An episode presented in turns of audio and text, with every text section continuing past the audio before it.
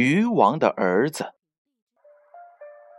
有个渔人，有着一流的捕鱼技术，被人们称之为鱼王。然而，鱼王年老的时候，非常的苦恼，因为他的三个儿子的捕鱼技术非常的平庸。于是，他经常向人诉说心中的苦恼。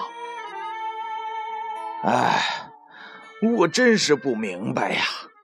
我捕鱼的技术这么的好，我的儿子们为什么这么差？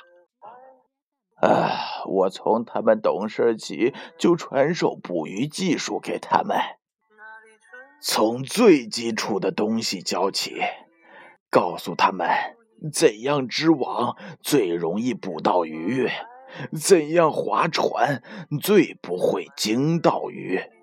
怎样下网最容易请鱼入瓮啊？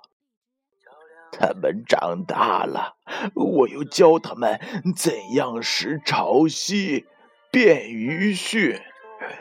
凡是我常年辛辛苦苦总结出来的经验，我都毫无保留的传授给了他们。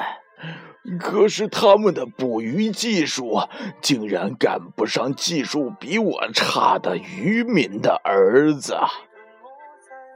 一位路人听了他的诉说之后，问道：“你一直手把手的教他们吗？”“唉，是啊，为了让他们得到一流的捕鱼技术，我教的很仔细，很耐心。”他们一直跟随着你吗？是的，为了让他们少走弯路，我一直让他们跟着我学。路人说：“这样说来，你的错误就很明显了。你只传授给了他们技术，却没有传授给他们教训。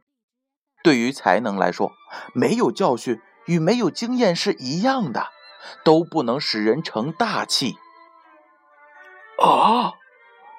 不能使人成大器？难道？难道我错在了手把手让他们一直跟着我学的方法上了？好了，故事讲完了。渔王的儿子究竟是错在了哪儿呢？我相信家长朋友和小朋友们都有着自己的定论。小故事，大智慧。接下来，让我们看一看编后语是怎样写的。只有亲身经历，才能够刻骨铭心。失败的教训，往往比成功的经验更加能够教会我们如何行动。故事《渔王的儿子》由建勋叔叔播讲。宝贝儿，晚安。time. Who